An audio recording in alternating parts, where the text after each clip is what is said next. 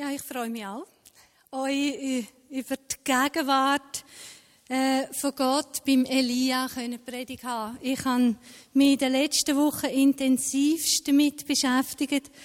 Äh, das ist dann meistens so, dass man fast nicht mehr weiß, was soll man jetzt sagen, weil es dunkt einem alles so wichtig. Und es ja, hat mich sehr angesprochen. Ähm, das Leben vom Elia, Gottes Gegenwart vom Elia. Und für die, die äh, Bibel nicht dabei haben, die möchte ich einladen, jetzt ganz schnell eine Bibel holen. Da hinten hat's, die sind parat. Moment. Dort auf dem Wägeli. Äh, die sind für euch, damit ihr könnt mitlesen Das hilft euch nämlich dran zu bleiben, an der Predigt zu bleiben, äh, Einfach damit wir miteinander da, äh, in der Bibel lesen Plus, es hilft euch vielleicht auch daheim, nachher den König zu finden. Das ist nämlich gar nicht so einfach, das Buch. Also, Mose, Josua und Richter, Ruth und zwei von Samuel. Dann die Könige. Das ist mein Sprüchli, das ich gelernt habe, damit ich Könige finde, oder? Ich habe da, also Königes vierte Buch. Der Elia ist ein Prophet gewesen, der große Prophet neben dem Mose fürs Volk Israel. Der Mose und der Elia sind beides Propheten gewesen, die fürs Volk Israel heute noch Bedeutung haben, auf den Messias hinzuweisen. Darauf hinzuweisen, da kommt ein Erlöser, da kommt ein großer Prophet, der uns rausreißt aus dem jetzigen Leben in ein neues Leben hinein. Heute noch ist der Elia äh, der Prophet, wo man extra am Platz frei lässt, am Tisch, im Festtisch, damit er Platz nehmen kann, damit sichtbar wird, er ist willkommen unter uns. Eben im Blick darauf, dass er den Messias, auf den Messias hinweist. Wir wissen, dass für uns der Messias gekommen ist, Jesus als der Sohn Gottes, er ist da. Ähm, wenn ihr leset bei Jesus, er hat seine Jünger gefragt und hat gefragt, wer sagen die Leute, dass ich bin? Und jemand hat gesagt, du bist der Elia. Sagen die Leute. Und eigentlich haben die Leute verstanden, er ist der Messias, weil der Elia eben äh, Symbolfigur für den Messias ist. Der Elia hat in der Zeit gelebt, äh, wo von den Königen, von den Königen, wo all das gemacht haben, wo Gott missfallen hat. Immer und immer wieder lesen wir darüber, sie haben das gemacht, was Gott missfallen hat. Sie haben Jahwe der einzig wahre Gott, nicht als der anbetet, sondern haben ganz viele Götter gehabt. Sie haben Götter gehabt, so für jede Situation eine, damit sie immer den passend haben können anrufen. Der, wo sie gehofft haben, der würde dann am meisten helfen, gerade in dieser Situation. Ähm, eben wie zum Beispiel die beiden Hauptgötter, der Baal, der ist der Gott vom Regen und Aschera, das ist die Fruchtbarkeitsgöttin. Also sie haben einfach entsprechend, was sie gerade gebraucht haben, haben sie den Gott gewählt.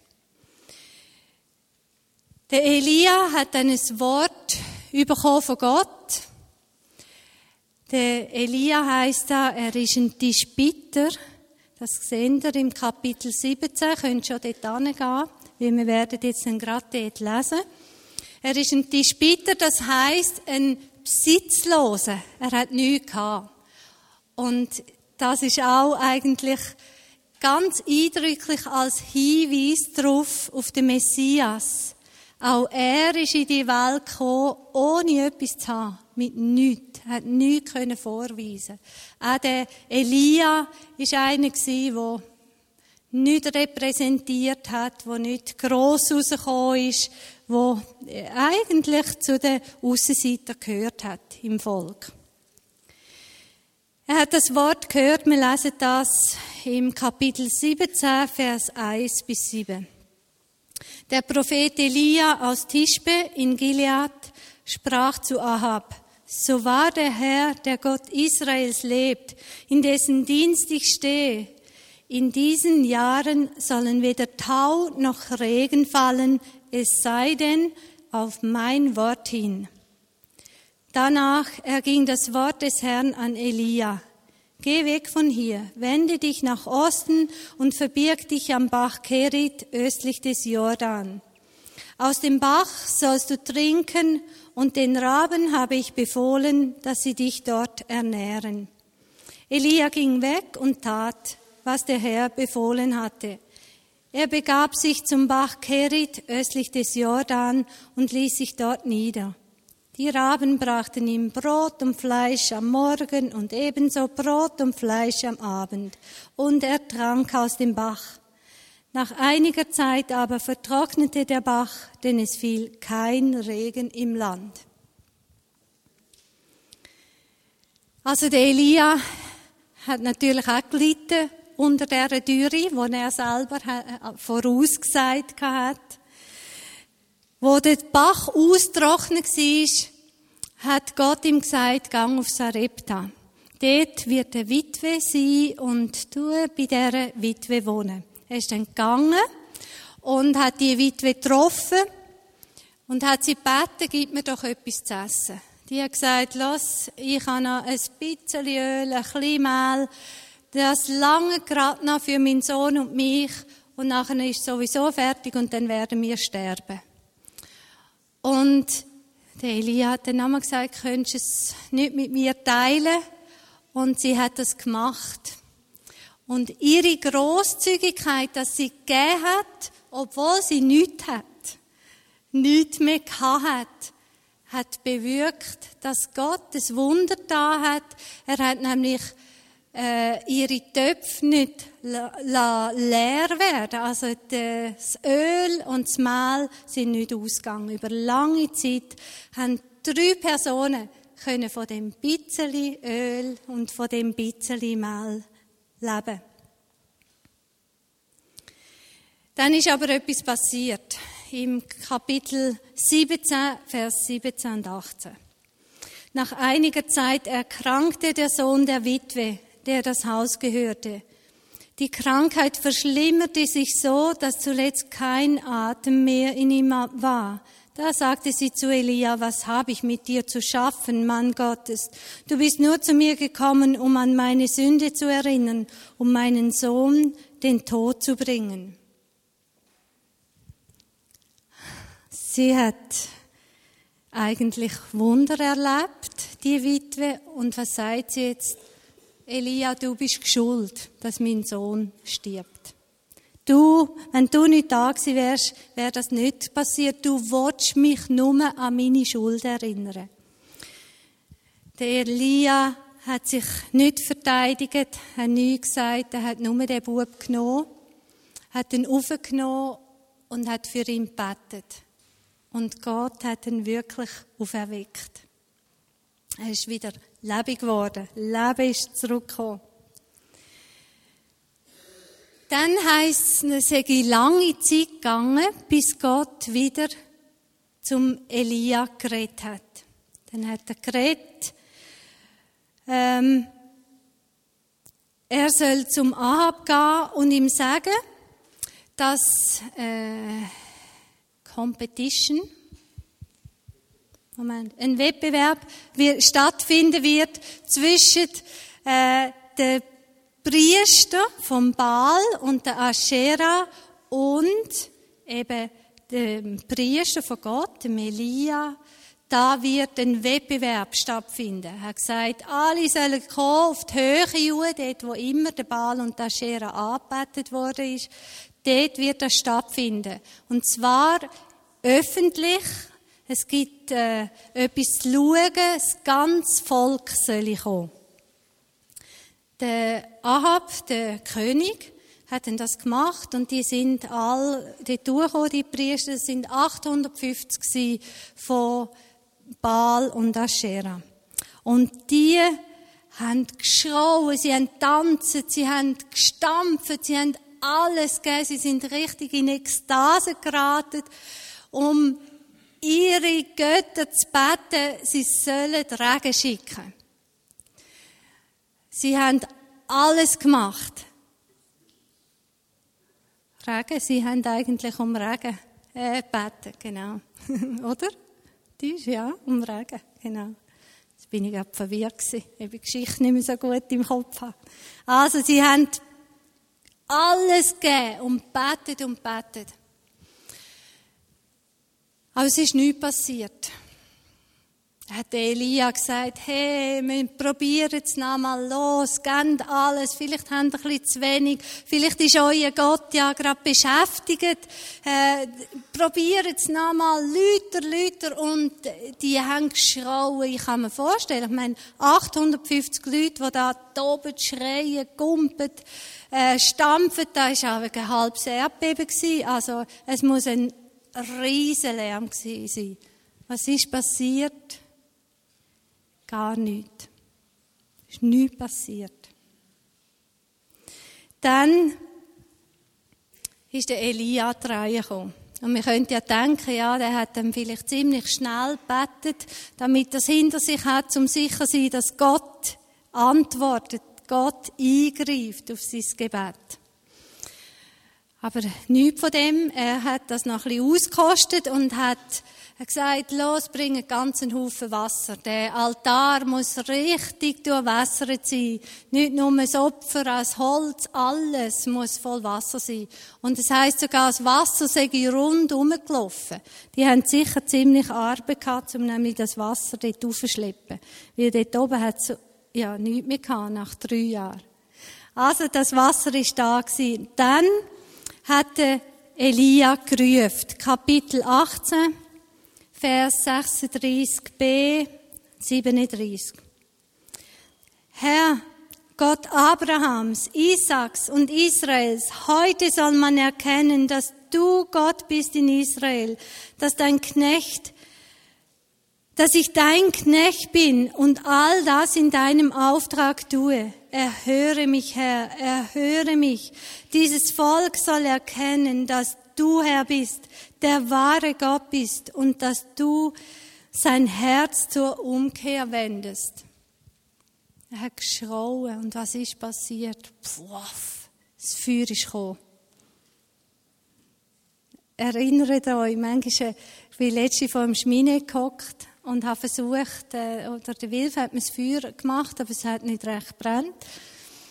Also, mal, es, eben, es, ich habe gedacht, oh, das geht jetzt dann gerade wieder aus, und plötzlich hat man, ploff, und ich bin gerade verschrocken, und alles, das Feuer ist so richtig, hat sich gerade ausbreitet äh, wahrscheinlich der Wachs ist plötzlich gekommen. Und so ist es gewesen, oder? Das Feuer ist gekommen, buff, und eine riesige Flamme muss das gewesen sein.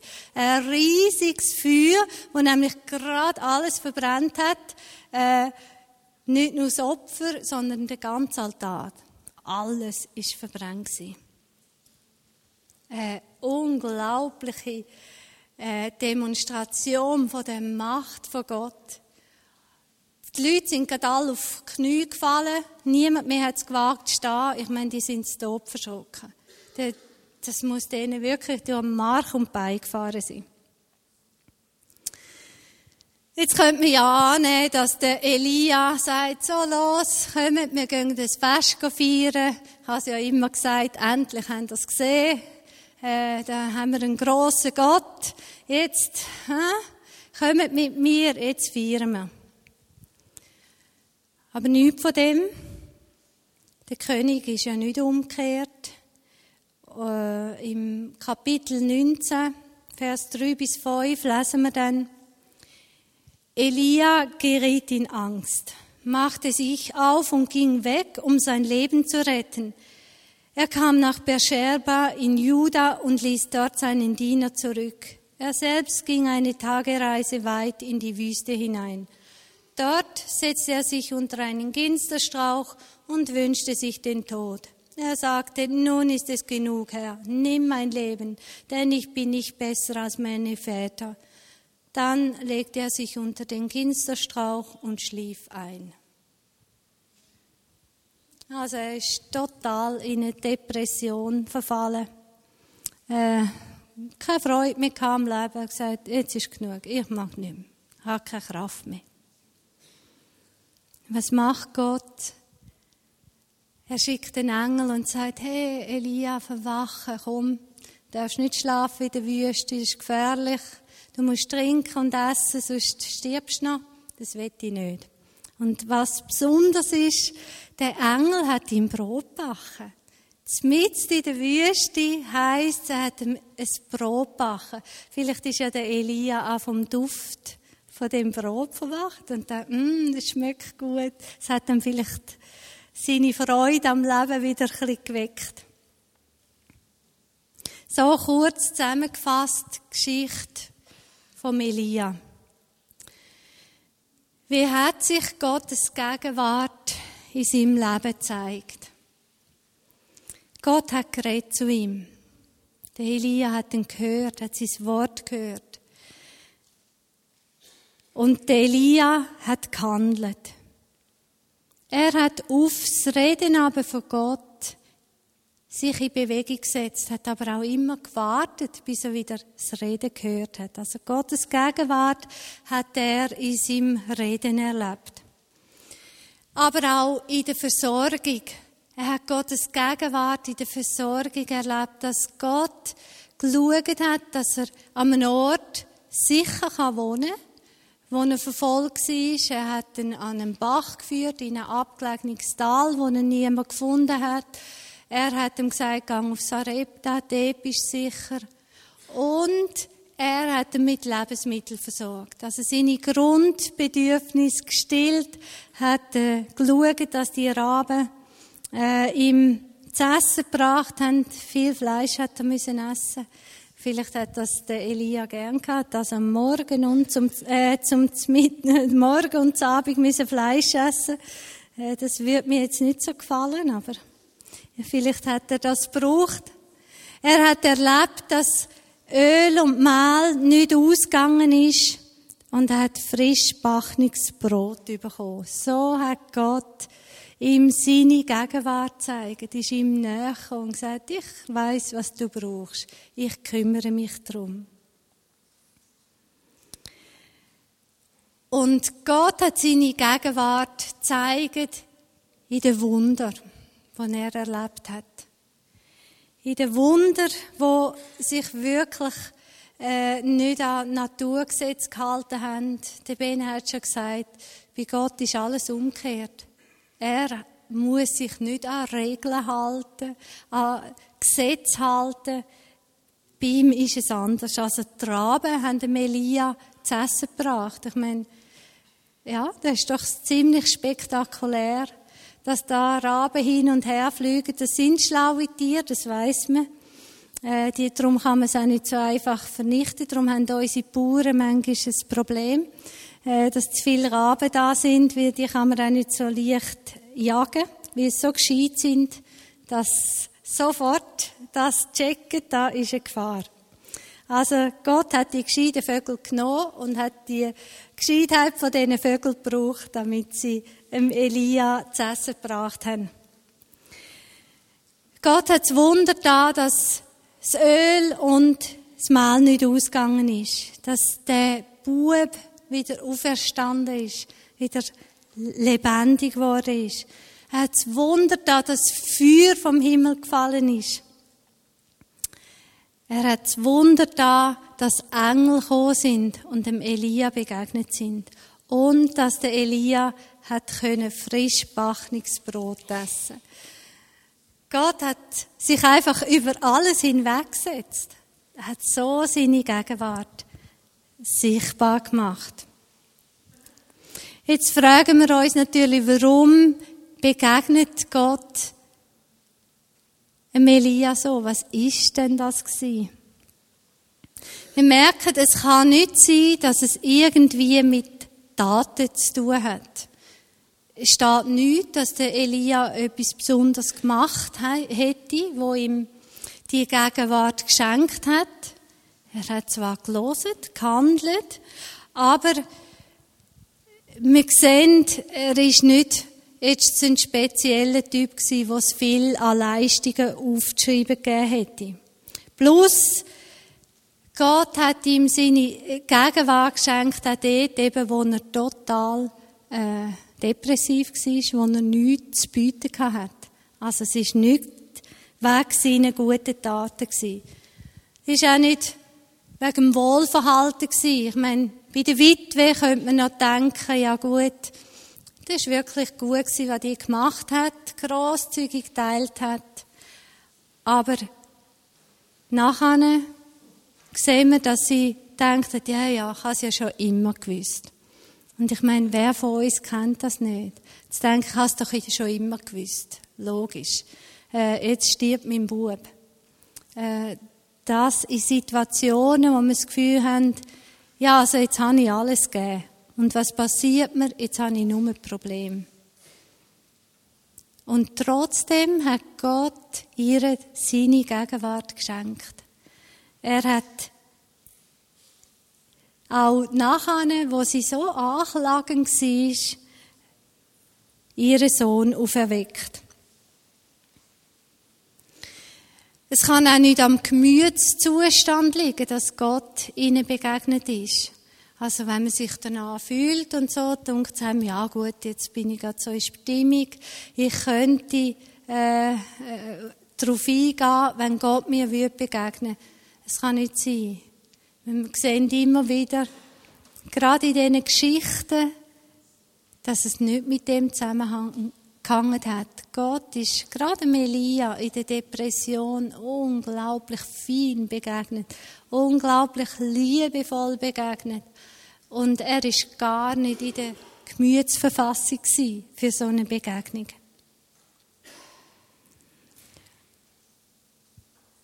Es ist auch nicht so dass Gott die Begegnung nur geschenkt hat, wenn die Leute sich ausgerichtet haben auf ihn wenn ihr daran denkt, an das Erleben vom Volk auf dem Berg, wo Götter angebeten hat und Gott hat ihnen Gegenwart von ihm geschenkt, ist mit Macht gekommen, hat ein Wunder da, ist eingefallen. Und es hat nichts bewirkt. Die Gegenwart von Gott hat nichts bewirkt. Sie sind nicht umgekehrt. Der König Ahab ist nicht umgekehrt, obwohl sie Gottes Gegenwart so in einer äh, Größe erlebt haben, wie wir uns nur würden erträumen. Und manchmal denke ich, äh, ich höre, dass Leute sagen, ja, wenn ich Gott so würde erleben, dann wäre es für mich einfach zu glauben. Aber mehr als das Volk da Gott erlebt hat, kann man fast nicht. Und trotzdem hat es nicht gebracht in dem Sinn, dass sie umkehrt wären. Also Gott schenkt uns Begegnung nicht aufgrund von mir, sondern aufgrund von ihm. Weil er sich danach sehnt, äh, mir näher zu kommen. Weil er sich wünscht, jedem von uns zu begegnen. Weil er sich nichts Besseres vorstellen kann, als dass er uns kann trösten uns kann begegnen, dort, wo wir verzweifelt sind, wo wir nicht weiter wissen. Das ist sein Sehnen, sein Herz.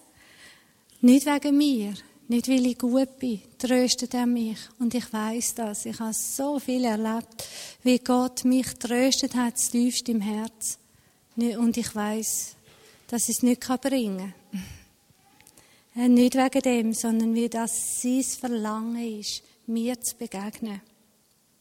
Und es ist sein Verlangen, mich zu versorgen, mich zu beschenken, mir das zu geben, was ich brauche.